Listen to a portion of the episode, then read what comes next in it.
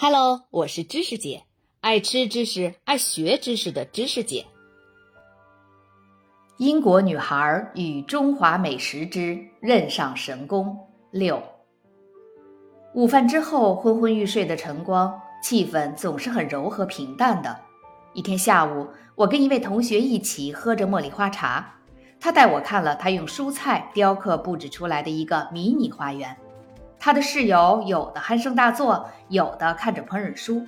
他带我来到一个画得漂漂亮亮的地方，上面装饰着南瓜雕刻的宝塔，十分华丽。白萝卜雕刻出来的优雅的天鹅，用牙签固定着。还有希尔里美萝卜做出来的美丽玫瑰。中国的瓜果雕刻把刀工艺术带入到另一个境界。雕刻的成果不是供人食用，而是供人欣赏。真正的中餐大厨不仅是个厨师，还是个雕刻家。就像法国的甜品师能用焦糖造型，用糖霜做花。瓜果雕刻像漂浮在中国烹饪文化长河之上的轻盈泡沫，其招摇卖弄、无聊和轻佻，不输给十九世纪法国厨神安托南·卡雷姆设计的糖霜城堡。他觉得这是建筑业的重要分支。而技艺本身也应当跻身五种人文艺术之列。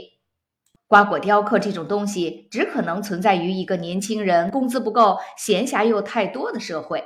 他们能心甘情愿地花上几个小时，在西瓜上雕出古典小说中的场景，或者把一个橙色的葫芦变成一尊花瓶，那瓶上还雕刻着美丽而脆弱的睡莲之下，金鱼摆着漂亮尾巴在嬉戏的图案。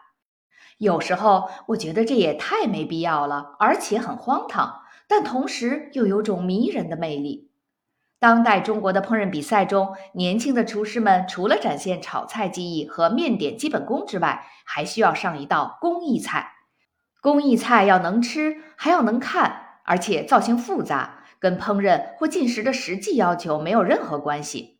我参加的一场比赛中，每个参赛者都要做个冷拼盘。用五颜六色的小块食材做成很夸张的拼贴画。有一道菜是一对燕子，翅膀用的是皮蛋，身体和长长的尾羽用数百片黄瓜皮拼成。它们正飞过一片景色斑斓的土地，地面都是用细切的肉食品组成的，有紫不拉几的肝、玫瑰红的火腿和粉白色的大虾。这些偏向于造型艺术的食物，在中国有着庄严悠久的历史。据说创始人是公元十世纪的一位尼姑，法名范正。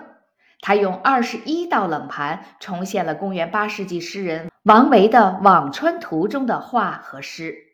他用细切的蔬菜、瓜果、肉类、鱼干，向带给他灵感的伟大作品致敬。所谓“菜上有山水，盘中一诗歌”。令一众食客惊艳不已。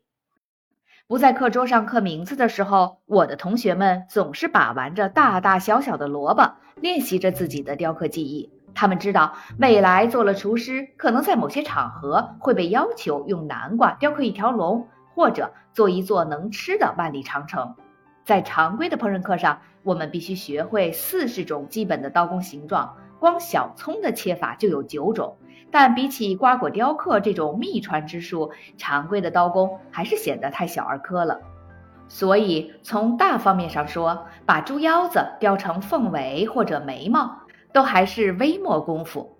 在四川烹饪高等专科学校的展示厅，老师的示范接近尾声。之后吃完午饭的休息时间，我们可以自由地向一系列猪腰子开刀了。我们会乱切一气，弄得七零八落、参差不齐。之后才掌握到凤尾的诀窍，但现在极其精细的准备之后，龙老师的火爆腰花仿佛在几秒之内就做好了。姜蒜与辣椒的香味弥漫在教室里，腰子在锅里迅速卷曲，转瞬之间我就欣赏到盛盘的样子，惊叹本来肮脏难看的猪下水就这样变成了令人垂涎三尺的佳肴。接着，龙老师就把盘子递给了乌泱泱的学生们。他们从座位上冲上来，争先恐后地伸出自己的筷子，挤掉别人的手。几声“哎呀”与吧唧嘴之后，腰花就没了。如果您喜欢这个专辑，请您帮忙投出月票，并在节目下方长按点赞按钮，谢谢。